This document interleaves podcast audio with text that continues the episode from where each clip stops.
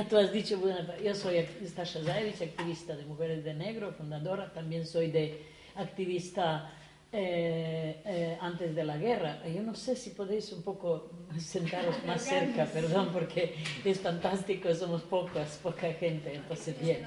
Sí, sí, sí, sí, sí, gracias, gracias, porque entonces tenemos un contacto más directo. Bueno, yo he vivido en un, así, recordarme, gracias por recordarme, yo soy, yo nacido en un país eh, socialista, eh, donde las mujeres han tenido un nivel muy alto de derechos eh, sociales, económicos, educativos, con un nivel de enseñanza impresionante. Eso ha sido desde después de la guerra de liberación y después de la lucha antifascista y no sé si eh, toda mi infancia ha sido impregnada de escuchar las proezas heroicas de los combatientes voluntarios internacionalistas de Yugoslavia. Casi dos mil personas han muerto en la guerra civil española. Como internacionalistas, los que han sobrevivido después se han eh, eh, adherido al movimiento de liberación, la lucha antifascista, antihitleriana en Yugoslavia. Del periodo de 1945 a 1990 vivíamos en un país de, de paz. Eh, encabezada, bueno, encabezada por el Partido Comunista, Liga Comunista Yugoslava y el, el más conocido líder legendario Josip Broz Tito.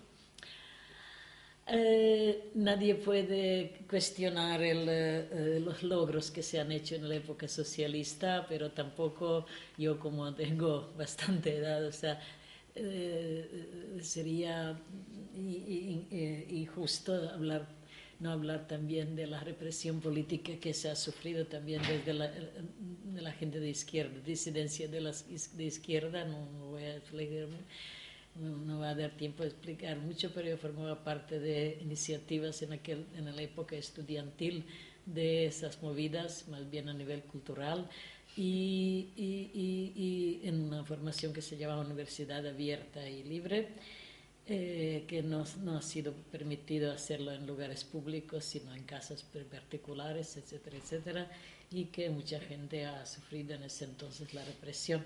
Yo no formaba parte nunca de ninguna organización de Estado, nunca o sea, me refiero ni a la Liga ni a nada, nada de ninguna cosa de carácter oficial. Y para mí el Estado de Yugoslavia, no sé si os interesa, ha sido una cosa muy importante como una vivencia cultural, emocional, política, especialmente cultural, y nadie puede negar que en Yugoslavia se llevaba una vida de muchísimos eh, eh, mm, convivencia eh, fuera del partido y el ejército. Yo personalmente, aunque soy de una familia muy antifascista, absolutamente toda mi familia, eso es del sur de Yugoslavia, todas han, han, sido de la, de la lucha de liberación antifascista y por suerte nadie estuvo en el poder y entonces yo pude aprender esta otra cara también de la que, qué significa oponerse, porque sí, muchos se opusieron después como gente de izquierda, como antifascistas. Y, y claro, como en todos los países, en todas las trayectorias, siempre se puede o sea, hablar de que de los conflictos en el pasado, de que en el siglo XV un serbio había eh, herido al albanés. Bueno, son rencores del pasado, existían. Pero ¿quién hizo, cuando empezó la crisis en Yugoslavia, exacerbar estos rencores y dolores y heridas del pasado? ¿Quién? Los que, llevaban, los que tenían el poder. O sea, cuando se le perdió su legitimidad, cuando dejaron de hablar después de la muerte de Tito de la causa de la clase obrera, dicen en nombre de la clase obrera, hacían y vivían prácticamente, y los que ya vivíamos allá sabíamos que no era cierto, especialmente en la última fase, que el ejército popular yugoslavo era una fuerza militar, extremadamente militarizada que a mucha gente de mis círculos está, teníamos no solamente una distancia, sino un enorme eh, eh, disgusto, disgusto una adversión muy profunda hacia el ejército y la forma de militarización de toda la sociedad. Pero la vida no se lleva solo del partido y del el partido del ejército, se llevaba una vida de enorme eh, desarrollo y florecimiento cultural muchas iniciativas de disidencia de izquierda, no me refiero de... y cuando la eh, clase dirigente, que es la Liga de los Comunistas, después, tras la muerte de Tito, perdió, eh, perdió su legitimidad y entonces se empezó a aferrar a los rencores del pasado, a exacerbar estas heridas que se han llevado en los siglos no sé cuánto, etcétera, etcétera. Y bueno, y entonces empezaron a hablar ya no de la, causa, de la causa de la clase obrera, sino de la causa de la étnica. Primera vez en mi vida he escuchado la palabra étnica, de la identidad étnica. Especialmente ha sido extraño para la gente como yo que nos llevaba, que, nos, que nunca nos eh, de, pronunciábamos en términos étnicos, ni sabíamos lo que qué significa eso. Era una cosa eh, eh, exclusivamente geográfica, física, territorial, donde uno vivía. O sea, ¿qué significa identidad montenegrino o identidad bosnia? O bueno, ¿qué es eso? o sea, pero ellos nos enseñaron con sus intelectuales cercanos al régimen, nos enseñaron qué, qué significa eso eh, raíces étnicas, raíces culturales, pero eso sabíamos y se mostró, eso fue solo un pretexto, un pretexto para eh, eh, discordiar a los pueblos, para justificar las invasiones territoriales, etcétera, etcétera, Y el problema era quién era la nación, o sea, siete repúblicas, había seis repúblicas y dos provincias autónomas y Serbia es la más grande, es donde yo vivo, y que eh, en la correlación de fuerzas era más, lo más importante era uh, a qué lado, uh, qué partido tomaba el ejército. el ejército popular yugoslavo que surgió de la guerra de liberación se puso al lado del, de, de Serbia. Con lo cual, siendo la nación mayoritaria por su número, y con esta fuerza del ejército empezó la, digamos, la, el camino de la conquista territorial y de las guerras eh, genocidas. Sí, con lo cual quiero decir que el régimen serbio es el más responsable por la destrucción y desintegración de Yugoslavia, por este simple hecho que es la república más grande y con la fuerza militar, no quiere decir que otros no son responsables, seguido por Croacia y también por otros, pero Serbia y Croacia son dos líderes de esta proeza militarista.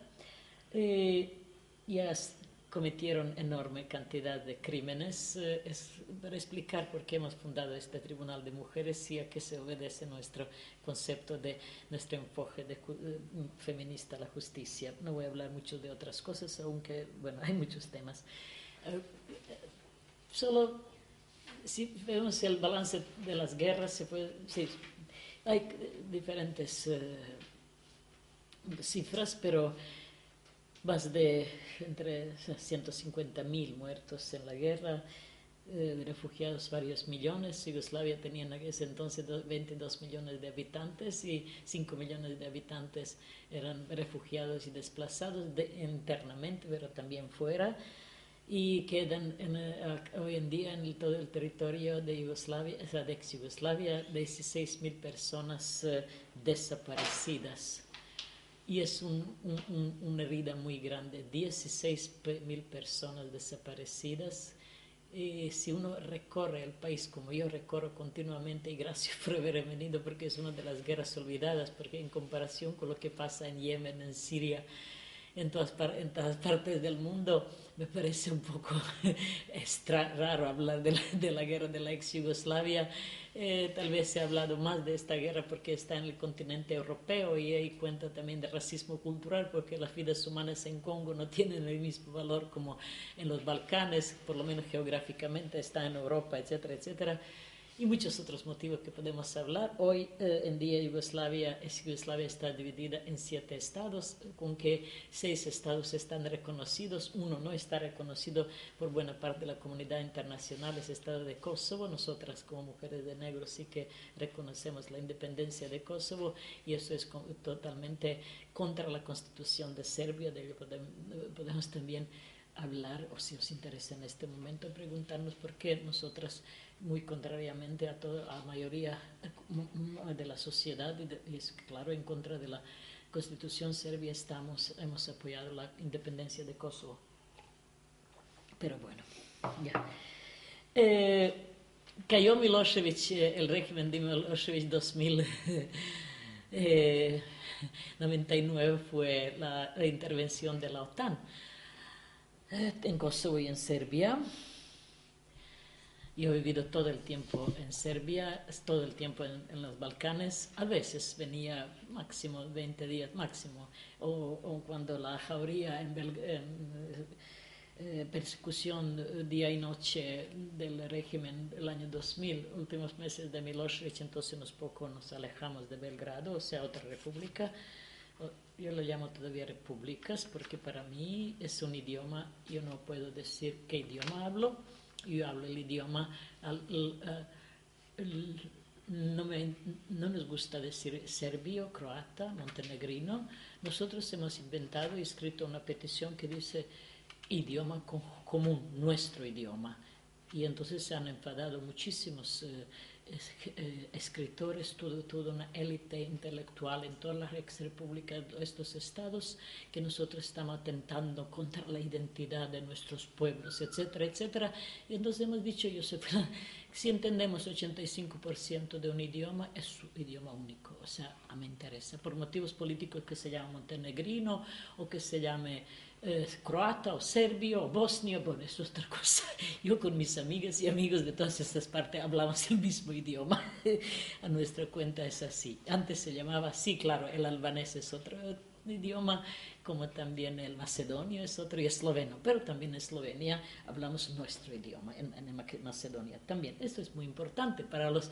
Para esta, eh, esta convivencia humana, cultural y, emocional y política también, o sea.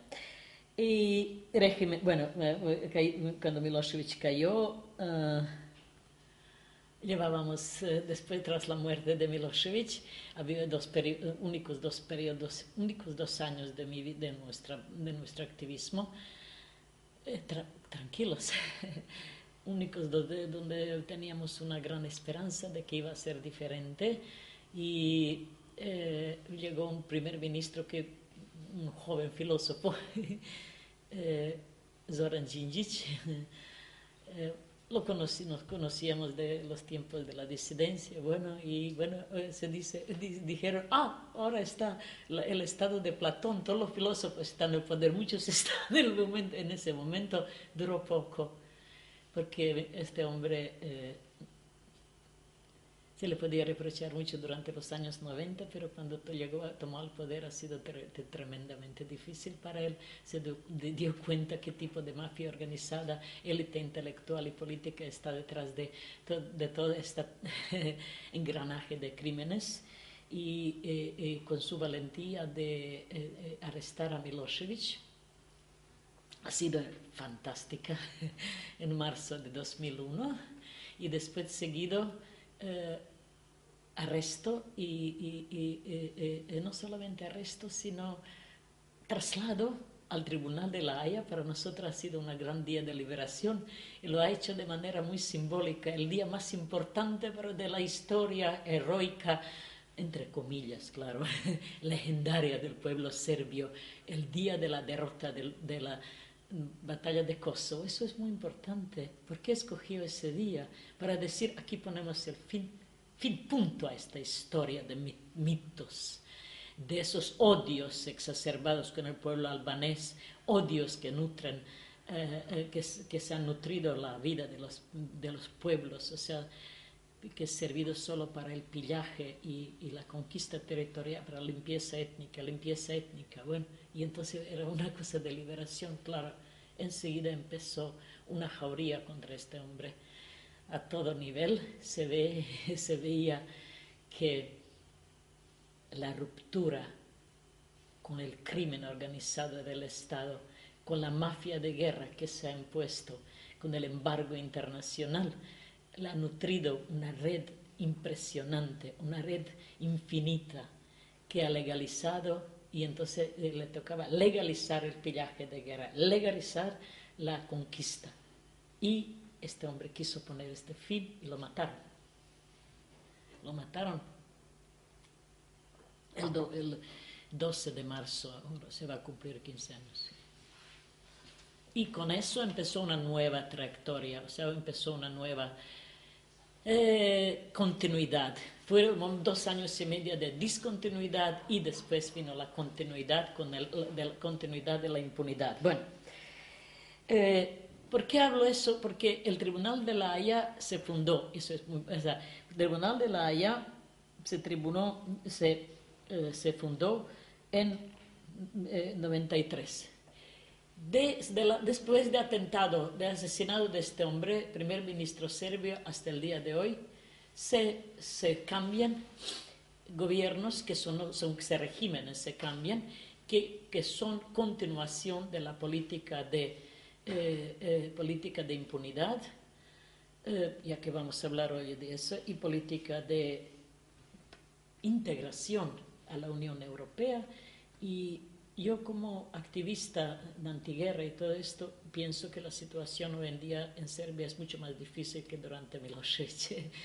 Primero, antes que nada, teníamos mucha esperanza de que la Unión Europea ejerciera la presión sobre el régimen serbio de poner fin a la impunidad. Todo lo contrario, hoy en día están en el poder los que no solamente han sido indiferentes a la guerra, sino los que han tres de ellos, especialmente el presidente de Serbia, sino que han participado muy activamente en la propaganda de guerra, han, ocupado altísimo cargo en el régimen de Milosevic y hoy en día son los más apoyados por la Unión Europea. En ese entonces, Milosevic de vez en cuando ha sido tratado por la Unión Europea como un garante de paz para tiempo muy provisional en cambio, hoy en día, ellos son que se llaman stabilócratas, que es una combinación de cleptómanas, ladrones de una mafia organizada y de autocracia hacia totalitarismo, que ya Europa está llena de este tipo de figuras políticas, que es Orbán, Kaczynski, Vučić de Serbia y Erdogan. Esto es una, una digamos, trío muy famoso de este patrón político. Bueno, eh, Tribunal de la Haya, eh, sí, esto es muy importante, que ya terminó, eh, en noviembre ya terminó el, trabajo del Tribunal de Haya. ¿Dónde está? ¿a, ¿A quién vamos a recurrir ahora? Es un, drama muy grande.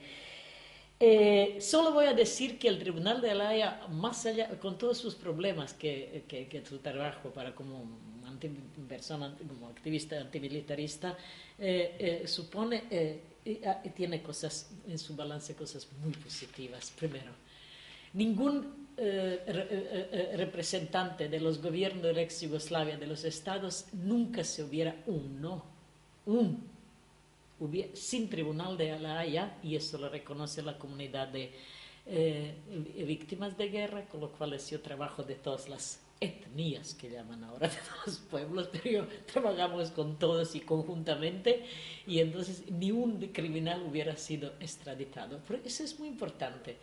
Y luego es importante que primera vez en la historia de la justicia internacional, presidente de un Estado, haya sido procesado, que es Milosevic.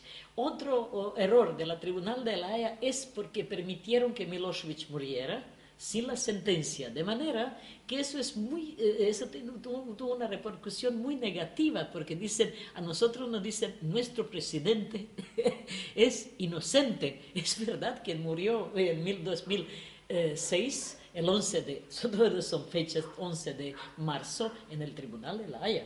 O sea, sin sentencia, y eso, eso lleva tres años, eh, eh, es muy famoso la forma de es de cómo se defendía Milosevic. Uh, y la segunda cosa, desde el punto de vista de género, de mujeres, es extremadamente importante que, primera vez en la historia de la humanidad, el, la violencia sexual uh, sea definido como crimen de guerra. Eso es muy importante y eso es gracias a las, en primer lugar, a las comunidades de mujeres de Bosnia, eh, que han sido uh, eh, víctimas de violencias, violaciones masivas de todos los formaciones militares serbias y también otros croatas, serbias y, serbias, y luego seguidas por croatas, y que esto, y gracias a una sinergia de las activistas feministas y todo el mujer, movimiento autónomo eh, de la ex Yugoslavia, porque nosotros hemos coordinado esta actividad, luego las expertas de nivel internacional, y eso es muy importante, o sea, y eso es bueno. Eh, problemas los últimos años, lo cual está relacionado con el tema del Tribunal de Mujeres, problemas del Tribunal de la Haya son muy, muy fuertes. Eh, los, días, eh, los años previos al, cierre del Tribunal de la Haya. Empezó el eh, declive, empezó el colapso de la justicia internacional. De modo que si ahora, como yo trabajo con la comunidad de víctimas, o sea, no víctimas, sobrevivientes de todas las etnias, todas las grandes esperanzas se habían cifrado en el Tribunal de la Haya como único instrumento de justicia, pero el desencanto es enorme ahora. ¿Por qué? ¿Por qué es desencanto grande? Porque eh, eh, últimas, cinco, últimas siete sentencias, porque son absolutorias de altos eh, funcionarios políticos y militares croatas y serbios, especialmente a partir de 2012 y 2013 y ahora con últimas sentencias de altos mandos también de policía por parte de Serbia y también liberación, estos son, o sea, Karadzic también, yo no voy a hablar de los nombres para no ponerlos.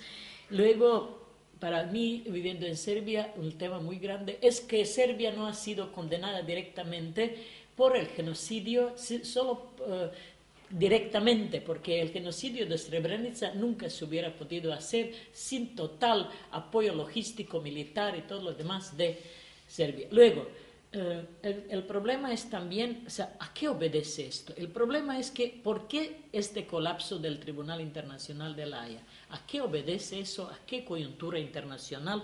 A mí, o sea, a mi juicio son otros, a mí y otros, gente similar. Porque esta militarización del sistema de justicia internacional es que obedece a los intereses del complejo militar industrial. Si tú en ningún parte del mundo ya puedes ya se puede, están libres de responsabilidad altos mandos militares que hacen guerra en otra, fuera, de su, fuera de su país, en Siria, en Yemen, entonces, eh, bueno, ya, ya, sabemos para no hablar, entonces ¿quiénes son culpables? Son culpables los que han, los que han, eh, eh, que han directamente actuado, o sea, han ejercido el crimen. Eso es, o sea, ¿dónde están los que han hecho esta los, han dado los órdenes, han, eh, han hecho, han sido, o sea, como, bueno, han, todo lo han, los, más, los, altos, los más altos. Eh, bueno, ese hecho de no que, el, ni siquiera teóricamente se le puede incriminar altos mandos militares por crímenes infligidos a otro Estado por formaciones militares apoyadas por personal, es un desplome de justicia internacional, a mi juicio. Y entonces hoy sabemos que, por ejemplo, cuántas armas viajan hacia, hacia Siria, Yemen. Eh, no sé si da tiempo porque nosotros hacemos también ese tipo de monitoreo dentro de la resolución 1325 totalmente autónoma del Estado. Somos la única organización de toda la región que no queremos absolutamente, absolutamente entrar en ningún cuerpo, pero en ningún cuerpo, en ninguna tecnocracia de género porque es, sería totalmente o contrario a nuestra ideología, a lo que hemos hecho hasta ahora. O sea, bueno, eh, entonces nos vemos obligados eh, a, crear nuestros, eh, nuestros modelos y prácticas de, justicia. Solo voy a enumerar desde el inicio, nosotras como mm, personas de un lugar de, donde el crimen ha sido organizado y con toda la carga y responsabilidad hemos decidido, hemos creado sin referencias en alguna parte, sin ninguna referencia, muchísimos modelos de justicia, después vais a ver.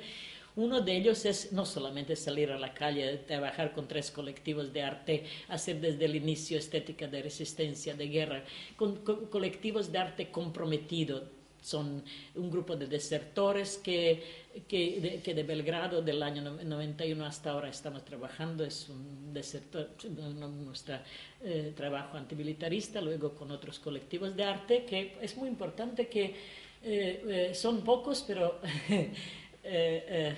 valientes han dicho que cuando estalló la guerra, nosotros ya la estética no nos interesa, es la ética lo que nos interesa. Pero eh, sin, embargo, sin embargo han trabajado y ética y estética son nuestro, para mí, siempre estas personas, hombres y mujeres, pues, me, da lo mismo, eh, eh, la vida hoy en día y, el trabajo, todo hubiera sido mucho más difícil. Por lo menos, o sea. voy a Luego, una práctica que hemos, eh, que hemos nosotros hecho la, eh, eh, también, no sabemos en otra parte, visitar los, visitar los lugares de crímenes cometidos por en nuestro nombre. desde el inicio de la guerra e incluso en los estados de asedio de Sarajevo, de Tuzla, en, en Kosovo, yo he recorrido en los años 90 continuamente trabajando con el movimiento resistencia no violenta popular en Kosovo. Lamentablemente de ellos se supo muy poco y eh, se llama nuestra práctica esa visitar los lugares difíciles, visitar los lugares de crímenes cometidos. Eso nos ha dado enorme credibilidad y confianza con las personas, las mm, comunidades de víctimas de Bosnia en primer lugar, también de Kosovo, de Croacia y bueno, eh, luego oh, hemos creado una red informal de madres por la paz, madres de diferentes orígenes, pertenencias, ay, no me gusta la palabra étnica, pero diferentes orígenes, que sé que hemos hecho una red últimos años de que eh, trabajos conjuntos, eh, que ellas, por ejemplo, hacen las de Croacia junto con las de Bosnia, entonces eh, están con las madres cuyos hijos han sido bombardeados, víctimas del bombardeo de la OTAN en 99, etcétera, etcétera. Al nivel emocional y moral es muy importante y también a nivel político. Eh, ha sido inimaginable hace unos pocos años que se junten las madres de Vukovar con la madre de Srebrenica, luego con las madres de Belgrado y ha sido luego y muchas actividades hacemos en común. Bueno. Tribunal de Mujeres hemos hecho Mujeres de Negro más coordinado durante cinco años, primeros cinco años. La iniciativa creció, primer encuentro hemos tenido en Pristina, en Kosovo. Eh, eh, algunas organizaciones, especialmente nosotras, Mujeres de Negro, íbamos mucho durante los años 90 y también después, y entonces hemos decidido a crear este tribunal, o sea, empezar con las actividades. Actividades, Mujeres de Negro hemos coordinado todo el periodo de tribunal, y mujeres, más de 200 organizaciones de sociedad civil han estado involucradas en este proceso, 100 ciudades eh, han participado en la actividad del tribunal y mm, 5.000 partidos, para no hablar, más, más de 200 activistas participaron directamente. ¿Cuáles son los eh, el rasgo específico de este tribunal en el proceso de educación? Porque es una iniciativa muy difícil primera que dio resultado. y dio resultado que también porque no teníamos ninguna relación, no nos interesaban los estados. Estados no nos interesaban. Hay muchas iniciativas como iniciativa para la Comisión de Verdad y Reparación en los Balcanes, pero es extremadamente difícil y formamos parte de esta iniciativa porque depende de los estados. Nosotros que no sabemos, con esos estados no se puede contar absolutamente nada. Entonces, al margen de los estados, solo ejercer la presión es el único contacto que tenemos con los estados y todo el tiempo de nuestra trayectoria. Eh, eh, iniciativa que aglutina las mujeres de siete estados. Siete estados, pues eh, Bosnia, Montenegro, Bosnia y Bosnia, Montenegro, Croacia, Kosovo, Macedonia, Eslovenia y Serbia. Eh, específico es que son mujeres de diferentes, eh, diferentes eh, experiencias. No es lo mismo que una mujer cuyo hijo ha sido movilizado por fuerza de Serbia, pero no, no es la misma experiencia que una mujer que ha sufrido el genocidio cuyos hijos han sido todos asesinados. esta diferencia de experiencias y esta jerarquía de, de devastación es también ha sido cómo superar esta jerarquía de dolor, jerarquía de crímenes. Y es uno de los trabajos que hemos hecho. Pero ¿qué es el común a las mujeres de todas estas? Eh, o sea, eh, en todas partes, más allá incluso de, de afiliación ideológica, las mujeres han pagado el precio más alto de militarismo, de nacionalismo, de pillaje de guerra, y eso es el denominador común. En todo el proceso hemos, hemos buscado qué es lo que nos une, no solamente lo que nos de, qué, de qué tipo de violencia se trabaja. No se puede hablar de manera despolitizada como, eh, o, en el estilo de ONG que solo se trata de, de, eh, de, violencia de género. No, no, no. Esto es interseccional, entrelazada violencia estructural que no solamente es de género, sino también eh, es étnica, militarista, cultural, económica y todo tipo. Nosotras no estamos de esta, digamos, eh, fragmentación eh, al estilo de ONG, hablamos en términos de violencia estructural, mucho más que de la violencia solo de género. ¿Qué es eso enfoque feminista? A solo me refiero. Este enfoque feminista es que eh, eso no quiere decir que nosotras no reconocemos la justicia de transición, la justicia internacional y también hay un corte en, los estados de las ciudades se han hecho un corte, varias cortes para los crímenes de guerra. Eh, nosotras como, eh, hemos, como activistas de mujeres de negro atendemos hasta ahora más de 10, 12 eh, eh, desde que se fundó 2003, 12 juicios grandes. ¿Por qué estamos allá? Primero ver cuál es la experiencia, porque eso forma parte del Tribunal de La Haya en cierto sentido. Y en otra, por otra parte, y el, por, el, mayor importancia, para la, el, eh, el, mayor motivo es porque ahí están las testigas de, la, de los de las comunidades sobrevivientes de, de, de Kosovo, de Bosnia y de Croacia. Y entonces hemos ido durante 700 días, más de 700 días hemos pasado calculando las sesiones del tribunal, ni un día sin acompañar a las mujeres que vienen de otras partes a Belgrado. Uh, reconociendo su enorme valentía de, lugar, de venir al lugar del crimen, lugar donde se ha organizado eso y de darles apoyo y continuamente estar con ellas. Eso nos ha hecho también una, eh, eh, digamos, un fuerte lazo de con, confianza entre nosotras. Y nuestro enfoque significa, hemos visto que, en, qué, condiciones están mujeres en ese tribunal, absolutamente sin ningún apoyo. En el tribunal de La Haya también, ninguna ética de cuidado, ninguna protección a las, mujeres, a las testigas en ese tribunal. Y entonces eh, eh, es injusto que no sea, no, no sea incluida la, eh, la, dimensión de género en, los, en las instituciones jurídicas, en los juicios. O sea, y entonces inclusión de dimensión de género en la teoría y en la práctica de la justicia transicional es imprescindible. Y luego eh, también eh, esta iniciativa la hemos iniciado mujeres de grupos feministas. Feministas, nosotras somos también feminista antimilitarista, otras no necesariamente. La mujer de Kosovo no son antimilitaristas, muchas de ellas no son, bueno, antimilitaristas, ¿no? Porque ellas no, no cuestionan su ejército, nosotras sí, todo tipo de, de estructura militar, ellas, ¿no? Visibilidad de aporte de mujeres a los procesos de justicia transicional. Serbia es el país donde las mujeres absolutamente están han, estado al frente de todo el movimiento de antiguerra, antinacionalista. Yo cuando digo antinacionalista me puedo, puedo, explicar. Para nosotras eso es muy, está bien. Perplejo puede ser para este país o no, pero para nosotros está muy claro.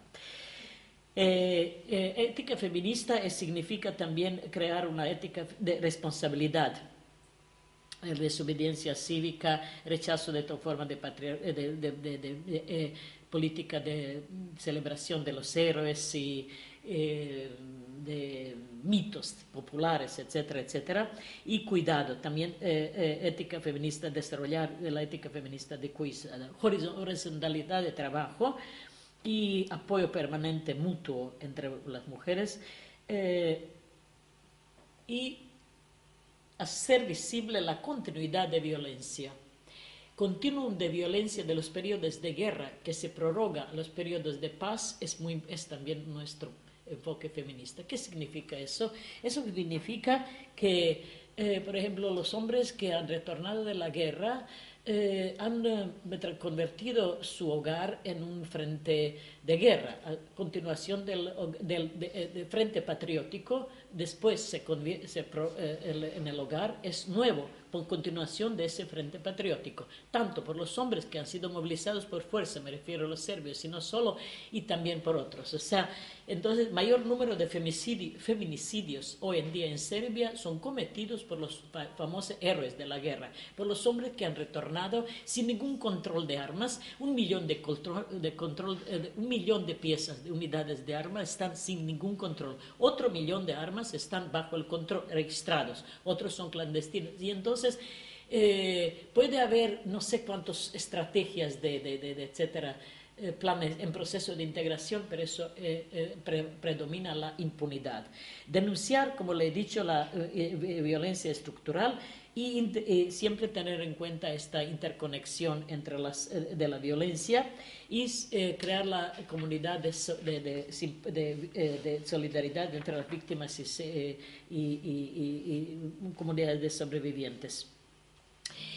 Eh, Tribunal de Mujeres no es un espacio donde se hacen solo las, donde hemos hecho solamente las cosas de testimonio, sino también hacer visible la resistencia de las mujeres a la guerra, al sexismo, militarismo, tanto a nivel individual como colectivo.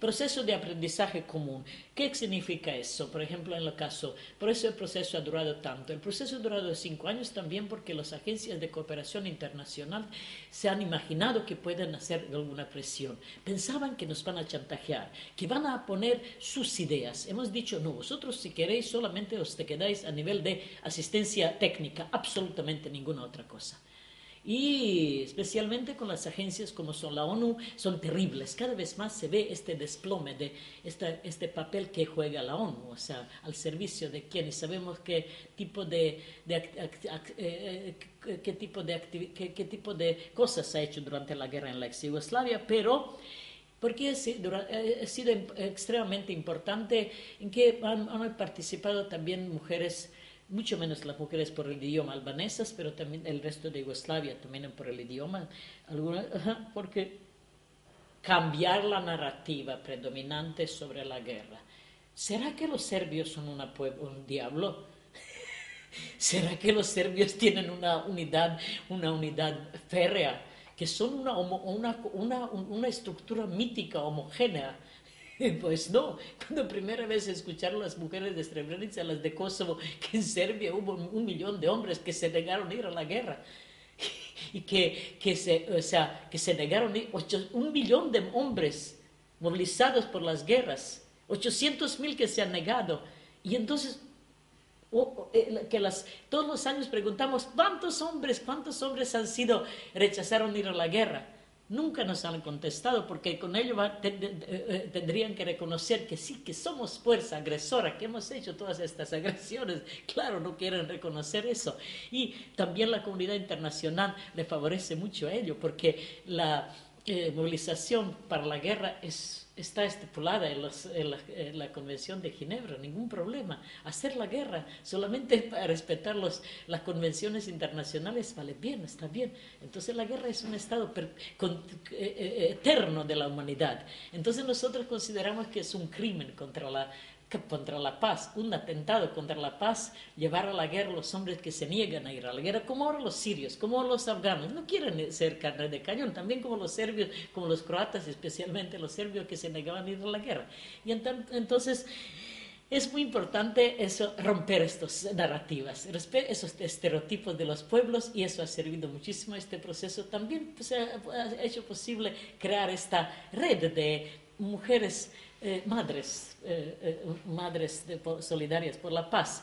Y yo he visto otros, otros tribunales, el trabajo duraba, que se han hecho en Asia, solo medio año. El trabajo era solo preparar a las mujeres para el testimonio. No, para nosotros era eso, cambiar el discurso dominante, luego abolir la jerarquía de dolores eh, crear el espacio donde se, el dolor tiene eh, de, una obrera que ha perdido el trabajo, sí que es un dolor muy grande, que, que es una que víctima de la injusticia estructural, económica, de pillaje, de guerra. ¿Cómo poner eh, la madre que ha perdido tres hijos? O sea, ah, eso es, cómo ir rompiendo esta, esta estrategia sin perder en cuenta que las dimensiones de crímenes no son iguales, que las serbias no piensen que somos las víctimas. O sea, el más grande y que las mujeres de Srebrenica no piensen que no se encierre de manera narcisista en su dolor y que no vean ninguna otra cosa.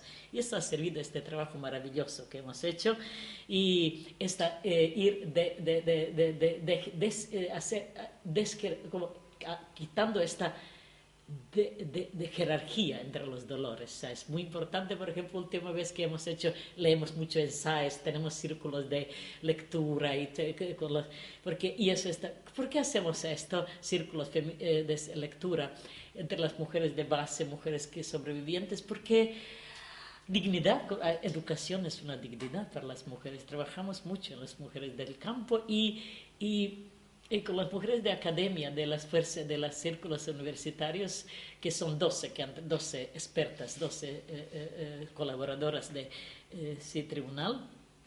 Entonces hemos dicho, hemos mucho negociado, discutido con ellas que vuestro conocimiento es muy importante, vuestro saber es muy importante, pero estas mujeres son también tienen mucho saber y entonces esta no hay diferencia, no, hay, no, no, se puede hacer la jerarquía, porque hay, algunas es, académicas que han pensado que tienen sus esquemas y solo la experiencia de la mujer poner, poner en esos esquemas. Le hemos dicho no, no, no, no, no.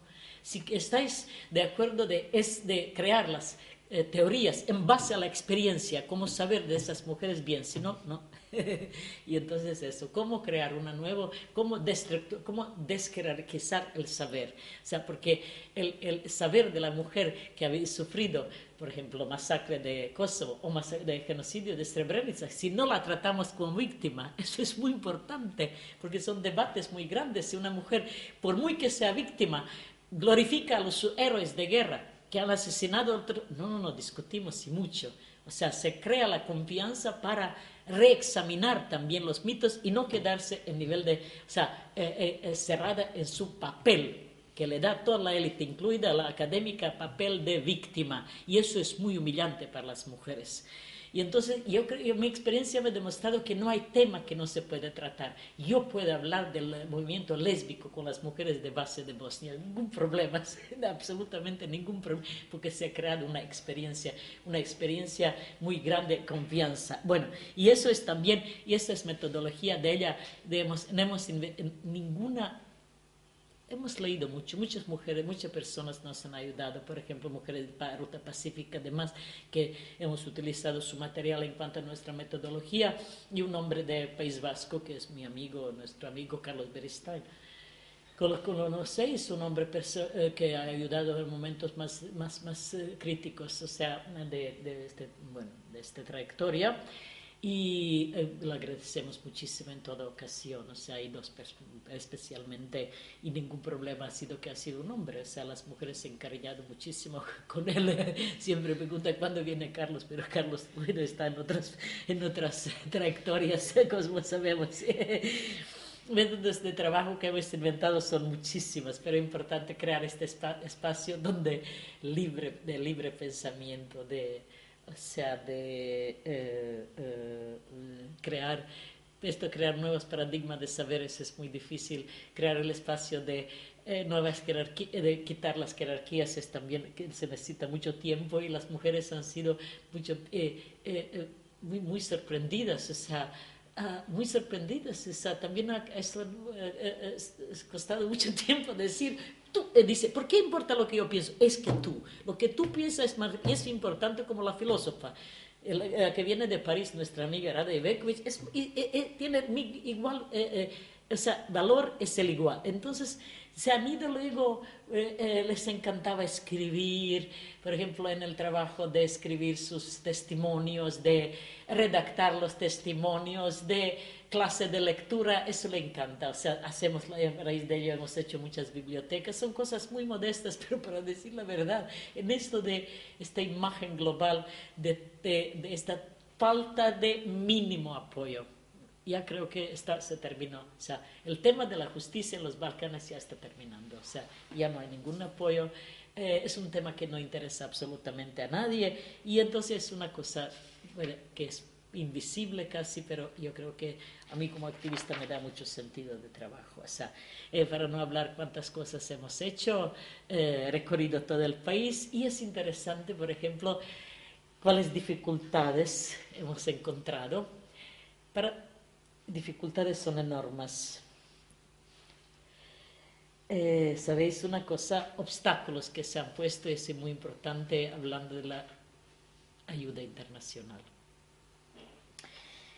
impacto extremadamente negativo de las ONGización sobre los grupos de mujeres, porque en vez de, eh, fomentar los espacios de autonomía, todo lo contrario, exacerban competitividad y política patriarcal, capitalista, egoísta y hacen un total desvínculo con la realidad de la realidad. O sea, cuanto más cercanos a, las agencias de cooperación internacional, tanto más lejos estás de la realidad y de, las, de lo que hablas con mujer, o sea, nada que ver. O sea, ahora cuando veo si hay fondos europeos de la, la garantía es que estés alejado como de eh, la realidad. Cuanto más estás cercano a esos funcionarios y hombres y mujeres, tanto mejor, tanto más estás o sea, eh, eh, más eh, cercano a ellos, más, más lejanos de tu base, de base. es fatal, es fatal, como dice, déjenos. Bueno, a ver, ¿qué hacemos si vosotros? Bueno, especialmente esto se, es más que obvio eh, en Bosnia es total de ruina y en Kosovo, en Kosovo peor, total colonización. Yo hace poco he hablado, por ejemplo, cómo la situación ha sido, perdóneme, pero idílica. En los tiempos de los 90, antes del bombardeo, había una enorme actividad de base, me refiero al movimiento estudiantil, especialmente de mujeres, movimiento popular no violento, y es total colonización de Kosovo, es total. O sea, yo no sé y es muy, muy, muy eh, todo artificial y, colonial. Eh, es también, esto es como a este proceso de ONG y de ayuda internacional, como ha hecho de crecer el enfoque crítico del movimiento de mujeres. Hemos tenido problemas en esta iniciativa de que se cambiaban especialmente las mujeres de Bosnia, etcétera, etcétera. Hubo muchos problemas.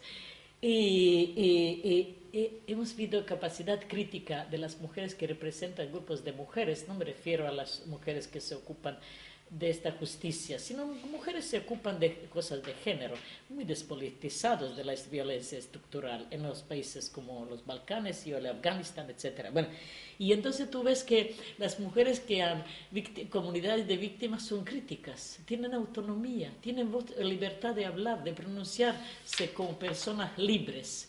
Y ves tú sus líderes que les están cooptando, son cooptadas por las agencias de apoyo internacional y eso es como nuestra condición de mujeres de negro de Belgrado, que no tenemos ningún, nunca hemos tenido una Unión Europea absolutamente un centavo. y entonces eh, eh, les gustado mucho este espíritu crítico con las y eso es por eso eh, ha durado tanto. Solo para ir terminando que, o sea, de esto, que se ha hecho esta primera fase de, de, de, primera fase de esta experiencia de Tribunal de Mujeres, se llama Women's Court, eh, en Sarajevo que ha hecho, hemos, hemos eh, escogido la ciudad de Sarajevo, y, pero algunos temas también es importante en el este, este recorrido, eh, temas específicos, los voy a contar. O sea, pues eh, eh, respecto a los testimonios de las mujeres durante este proceso, violencia sexual como crimen de guerra, y es un tema que ya no interesa a nadie. ya no es ninguna cosa de atractivo ni de los... Ah, no le interesa. Todo se habla ahora de convivencia, de cómo se llama Sí, eso es un tema. ah, reconciliation. Ah, reconciliación es una cosa que se reconcilian los, eh, eh, los asesinos entre sí, eh, la convivencia interreligiosa, intercultural, y todo eso en una clave colonialista, bueno, muy, muy problemática desde nuestro punto de vista. Mujeres violadas son víctimas no solamente de la guerra, sino de la paz afronta los mismos problemas sin apoyo del Estado, eh, eh, apoyo para sus hijos nacidos de la violación. En Kosovo, por ejemplo, nos han contado, no solamente que han escondido, para, porque es, eh, hablarlo en público es mancharle el honor de sus hombres de la comunidad, de la tribu, etcétera, etcétera, sino también es que han sido muchos que han ha hecho testimonios del tribunal, ante el Tribunal de la Haya, se han tenido que, han tenido que emigrar de Kosovo. Y nosotros hemos hablado con muchísimas mujeres de la, de, de, violadas por los serbios, ¿verdad? que dice, con vosotros, delante de vosotros vamos a decir, pero delante de nadie más. Croacia, violencia étnica. Predomina en Croacia la violencia, especialmente sobre la población serbia. Y en Serbia hay una enorme carga del pasado criminal, y el problema que las mujeres de Serbia en este proceso se han cedido con una enorme carga de culpabilidad frente a las mujeres del resto, eh, especialmente mujeres albanesas, bosnias y croatas, y entonces no, no se atrevían a, ni siquiera a hablar de lo que les pasó, y gracias a, este cariño y apoyo y este todo eh, eh, ambiente que hemos creado, las mujeres de Serbia se han atrevido a hablar de, sus, eh, de violencia militarista que han sido eh, eh, sometidas durante 10 años de las guerras y que se sabe muy poco. ¿Qué ha pasado con nosotras como organizadoras? hemos, somos amigas de la, antes de, algunas de nosotras de antes de la guerra, o sea, pero algunas son, mm, o sea, hemos crecido, la mayoría son de las que surgieron con la guerra Hemos afrontado nosotras como organizadoras numerosos problemas, dilemas morales, sentimientos de culpa, pero eh, hemos visto que no hemos superado nuestros traumas, que no nos hemos dado ni siquiera nada, nada de espacio para superar nuestros, y hemos visto que sobrepasan nuestros, eh, nuestras posibilidades y capacidades físicas muchas mujeres, varias mujeres del comité organizador han abandonado porque por problemas físicos, de salud física, luego de fuertes, mm, bueno, yo no, me he quitado neurodermatitis de siete años, es imposible de quitarlo, por ejemplo. Y bueno, eh, el tribunal, eh, este primer tribunal territorio de Europa se realizó han, han, hecho testimonios 36, 36 mujeres de todos los países de la ex Yugoslavia y también de un crimen del Estado de Eslovenia, crimen de limpieza étnica, que yo como activista no sabía qué crimen había cometido el Estado de Eslovenia, 30.000 personas de eh, origen no esloveno, con toda la gloria que tiene el Estado de Eslovenia, y de ello han testimoniado, y que ha tachado de registro civil a la gente no eslovena. Y este crimen de limpieza étnica es desconocido para la comunidad internacional, especialmente eh, porque Eslovenia, ¿sabéis qué es Eslovenia? Mucha gente referencia de Cataluña, el País Vasco, lo tienen como referencia Eslovenia, que es un paraíso. O sea, ah, como, un, modelo de, de, democracia o de independencia, etcétera, etcétera, sin embargo ha cometido este crimen de limpieza étnica que cuyas consecuencias perduran hoy en día. Nosotros llevamos trabajando continuamente con las mujeres víctimas de estas violencias étnicas y de traumas, junto con las mujeres eslovenas que les han hecho el apoyo. Nosotras, con nuestro equipo de terapeutas feministas del equipo Los Mismas, de una de Croacia, de una de Bosnia, otra de Montenegro, y entonces trabajamos con las mujeres de Eslovenia mujeres no eslovenas o mujeres eslovenas casadas con los serbios o con los bosnios, etcétera, etcétera, que en el momento de la independencia fuera, que ha sido un golpe muy fuerte. Entonces antes han hecho testimonios guerra contra la población civil, eh, sobre la violencia más número, y eso es más frecuente, violencia étnico-militarista. Eh, eh, otro modelo, otra metodología ha sido no buscar los testimonios atractivos, sino los representativos.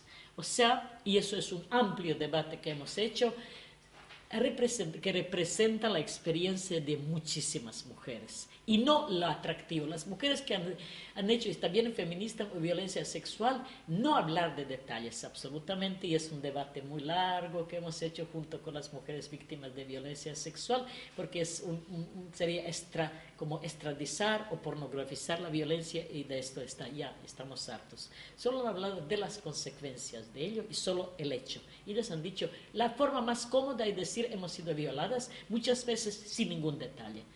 Y eso es la opción de las mujeres, y eso es feminista. O sea, muchas, incluso de nuestro equipo de organizador han dicho que no, no, no, esto es muy seco, decir hemos sido violadas. No, ellas han hablado tal, dice, esto es lo más cómodo. Eh, han hecho testimonio delante de nosotras todo el tiempo, todo lo que pasó, pero en público solo han dicho eso. Bueno. Violencia militarista y resistencia de mujeres, especialmente de mujeres de Serbia y de Macedonia persecución de, otros diferentes en la guerra y en la paz, guerra no declarada, los crímenes económicos, etcétera, etcétera. Bueno, yo creo que este, este Tribunal de Mujeres no tiene carácter eh, penal, sino tiene carácter, o sea, bueno, y otra de las cosas tiene, pronuncia, ha pronunciado, y aquí os dejo el libro, el Consejo Internacional Jurídico, eh, a raíz de las experiencias de, de los testimonios de las mujeres, es una cosa muy importante para el feminismo, nuestro enfoque feminista y antimilitarista, que eh, este, eh, Estado-nación, Estado basado en los principios étnicos, no solamente es el estado de crimen organizados, sino la máxima, máxima expresión del patriarcado, patriarcado militarizado. Por lo tanto, las mujeres han dicho, no estamos de acuerdo con que la justicia se reduzca a la, al, nivel eh, penal. Bien, ya está bien en el tribunal de Haya que tenga la cadena eh, perpetua por toda la vida. Pero ¿qué significa eso? No, queremos otro tipo de justicia. Queremos que, queremos condenar a los estados, porque esos crímenes no habían sido posibles sin la organización de los estados, de su élite intelectual, de sus medios de comunicación, porque nos humilla que solo, solo se reduzca a los ejecutores.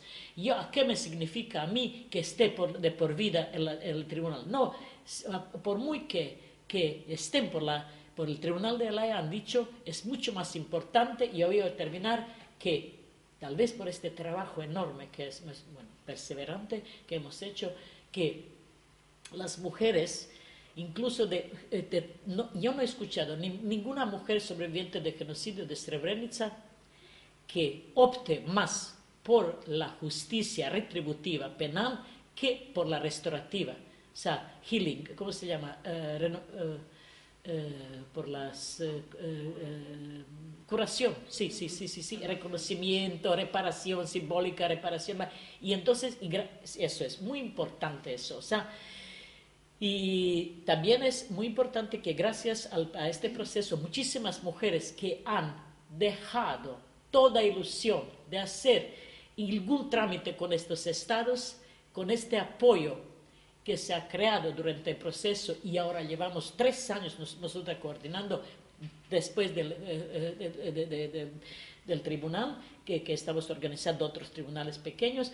O sea, han comenzado los eh, trámites haciendo, todo el tiempo trámites, eh, recuperación de los bienes. Eh, hemos logrado también en caso de Croacia remuneración, o sea, reparación para las víctimas de violencia sexual.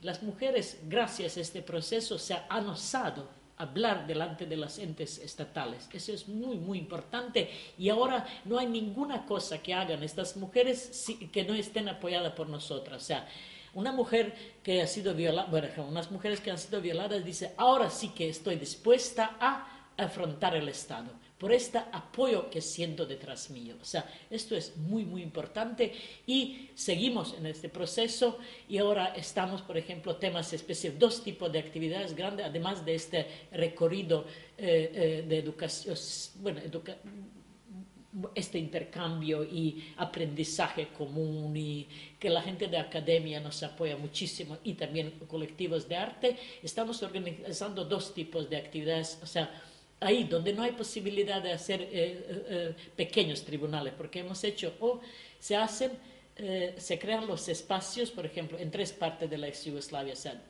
donde los crímenes no han sido reconocidos étnicos, sobre la base étnica, por ejemplo, musulmanes en Serbia y en Montenegro, y no se atreven a hablar públicamente, porque, y entonces creamos el espacio que les salga eso eso es Montenegro, entre Montenegro, se llama.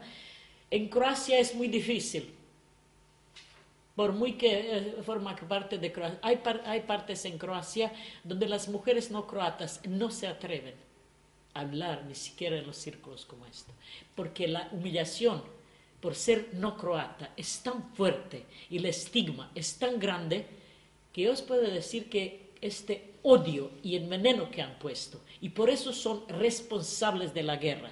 Responsables son academias de ciencias que han hecho posible estos crímenes y que justifican los crímenes y que glorifican a los que han, cometido estos crímenes. Estos son para mí más criminales que los que están en las cárceles del Tribunal de la Haya.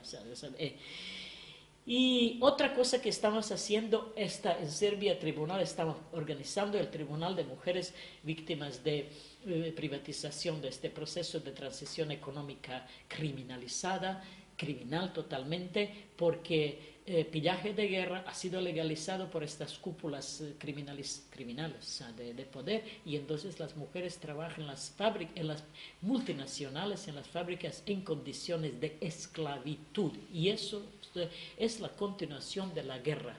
Guerra social, igual que antes mataban a los por, por el nombre, mataban, mataban a los nombres croatas, ahora matan a las obreras y obreros y eso es solamente continuación de la guerra. Perdón, no voy a hablar más, gracias. No voy a hablar más porque es demasiado.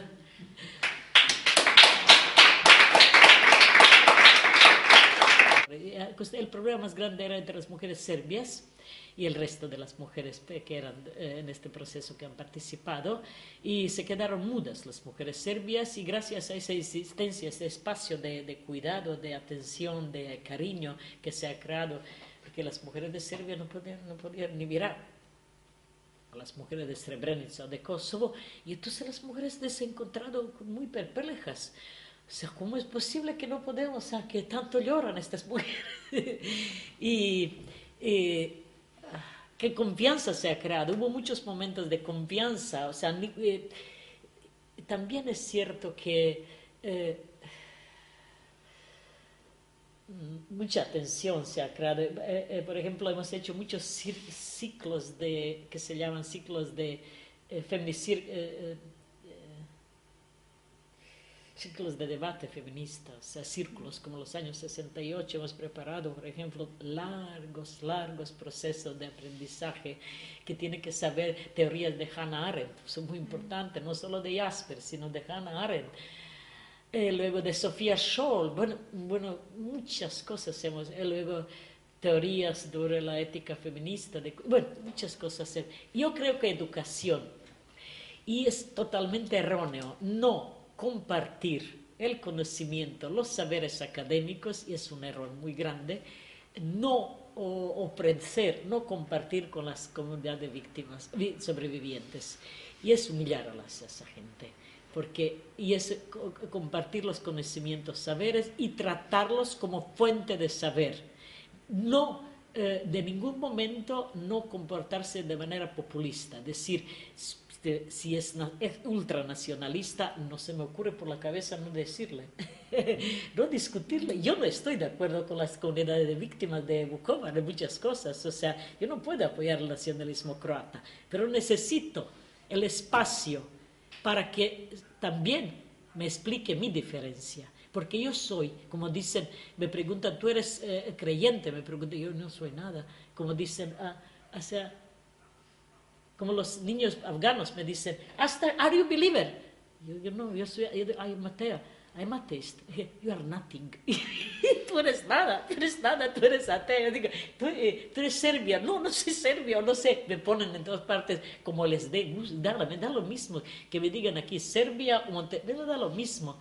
O sea, es muy importante también eh, crear el espacio donde nuestras diferencias se expongan, que nos, que, que, o sea, y eso ha costado bastante, eso es, pero sin aprendizaje común, sin estos círculos de debate, eh, sin no intercambiar solo emociones, emocionalizar la vida de las mujeres y reducirla a eso es muy peligroso es un arma muy peligrosa.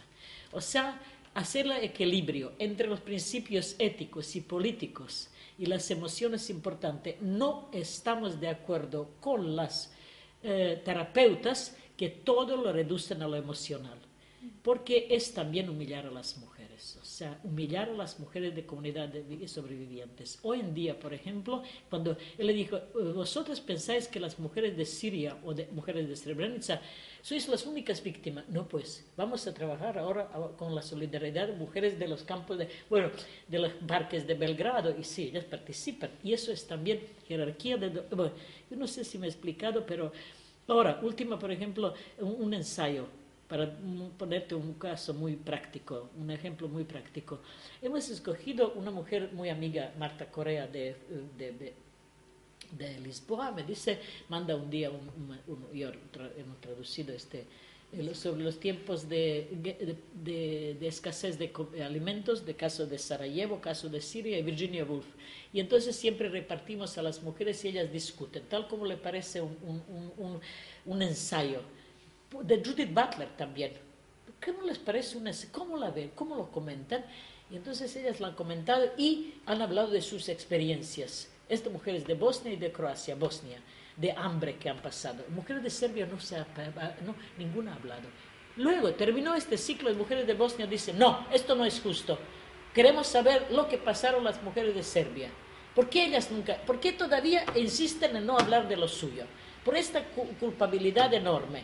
Pero lo hemos, ya hemos discutido eso y entonces las mismas mujeres que se han hecho, digamos, actoras, agentes políticas de este proceso, entonces son ellas las que, eh, digamos, eh, eh, nos ayudan a abolir esta jerarquía. Y eso es, sí, bueno, eso es sí, muy importante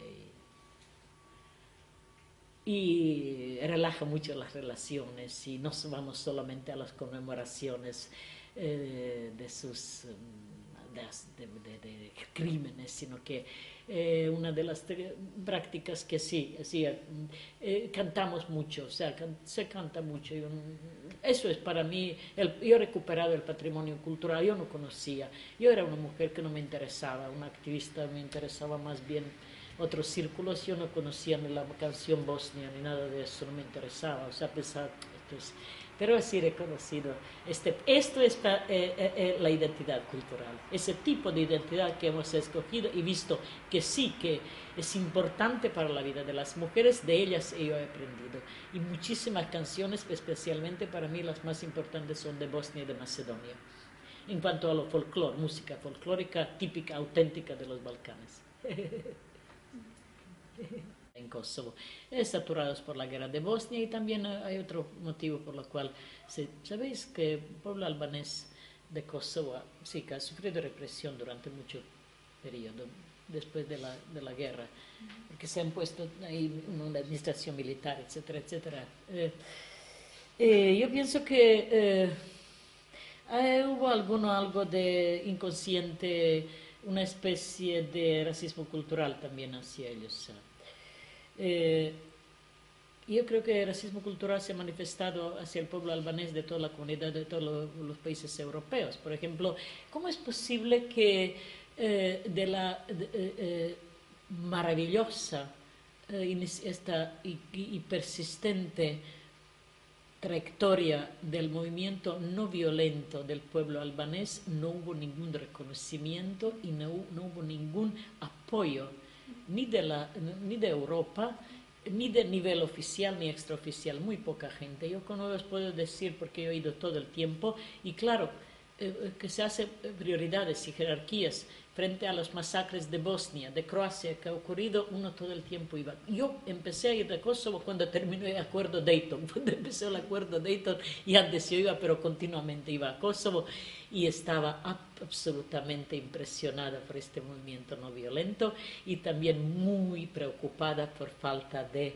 ningún apoyo internacional, ni siquiera solamente alguna gente contada del movimiento eh, no violento de Italia. O sea, sí, y entonces he visto una cosa maravillosa del movimiento independiente de, estudiantes y para ellos ha sido absolutamente fantástico. Pues somos única organización de Serbia, por eso hemos sufrido enorme hasta el día de hoy, enorme ataques y represión por cada vez que los estudiantes de Kosovo, eh, cuando han sido ah, excluidos de las escuelas albanesas, que se ha hecho sistema paralelo y hacían su protesta contra la violencia serbia en Kosovo, nosotros le hemos apoyado en parte céntrica de Belgrado.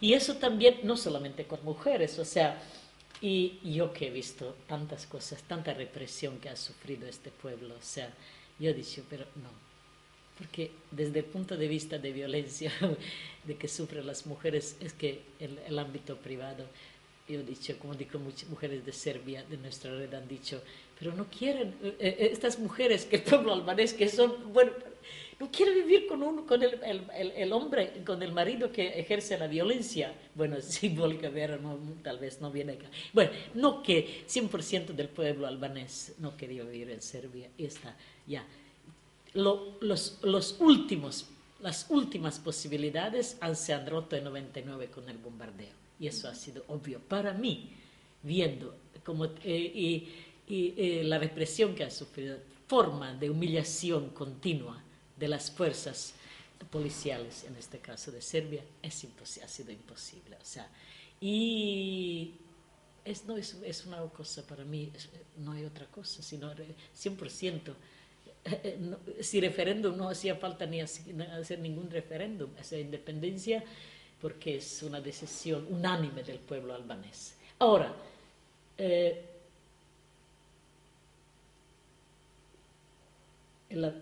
a mí no me interesa ningún Estado, o sea, no me interesa en ese sentido, pero eh, yo creo que es una injusticia, o sea, injusticia muy grande de la comunidad internacional que comete con Kosovo no eh, eh, reconocer no reconocer ese Estado, porque la, repercusión y consecuencias de ello para la población son tremendas.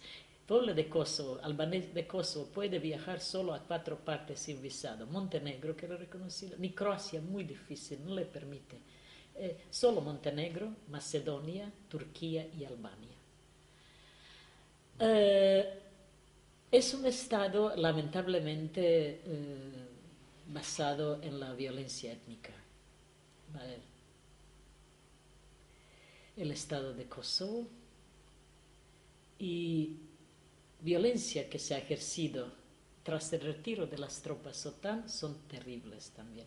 Y ahí sí que eh, eh, hay muy poco espacio en la comunidad albanesa de reconocer y hablar de esos crímenes.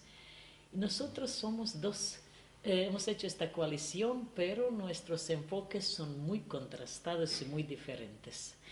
Ellas son muy reconocidas en su comunidad y han luchado por esta causa del Estado independiente y ellas son unos a uno opuesto a su, digamos, a patrones, cultura, patrones políticos y preceptos ideológicos. Ellas son mayoría y están conformes En cambio, nosotros somos todo lo contrario, somos, somos enorme minoría, entonces tenemos que llevar este estigma por decisión moral, imperativo moral y, opción ideológica de ser una enorme mayoría y ser transgresoras de todo lo que significa el Estado-nación.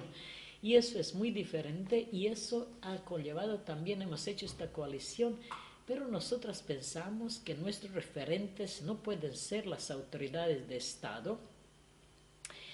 Yo, por ejemplo, no he ido al acto de la independencia porque no me interesan los parlamentarios albaneses. y albaneses sí. Bueno, no me interesa, interesa el pueblo, estar en la fiesta con el pueblo y estar inmersa en el pueblo. Yo pienso que la la estructura extremadamente patriarcal de la sociedad de Kosovo se está ahora no solamente eh, relajando, sino con esta colonización internacional se está ah, ah, reforzando, y eso es un problema, porque la opinión de la gente fuera de la capital de Kosovo, que él vive totalmente una, una vida separada, nada que ver con la con ese escaparate de Pristina eh, lleva una vida totalmente, o sea, muy, muy diferente. Y tiene miedo a todo lo que sea de nombre serbio. Y no hay ningún tipo de, hay muy poca eh, eh, iniciativa de romper estos bloques étnicos. Y eso es un problema muy serio porque eso significa reducir a la comunidad de víctimas en papel de víctima. Y eso es para la política nacionalista, para la política de control patriarcal es, es, es indispensable. Nosotros estamos en contra de ello.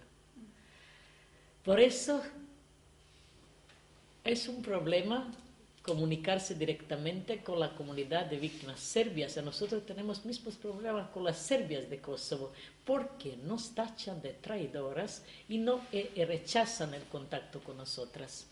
En cambio, por motivos y por intereses de agencias de cooperación, físicamente se ponen con las mujeres albanesas sin cooperación. Bueno, esos son dramas muy grandes. y y, algo por el estilo también está en Bosnia. Ahora, en Kosovo, a ver, ¿qué más? Eh, nosotros pensamos que hay que bajar, eh, hay que hacer trabajo horizontal. ¿Qué significa que yo mil veces diga que soy por la independencia de Kosovo? Me siento ya vulgar. Estoy Pero yo lo he dicho mil veces, o sea, ¿y qué, qué queréis más? y vosotros tenéis un Estado independiente. ¿Dónde está la condición de la gente que opina diferente? ¿Dónde está la minoría cultural e ideológica? ¿Qué está con la, con la gente no albanesa? O sea, eh, eh, me dicen de Belgrado, vamos a ir a recorrer las aldeas serbias. Yo, yo no soy emisaria del pueblo serbio. Yo voy a ir junto con vosotras. Es vuestro estado.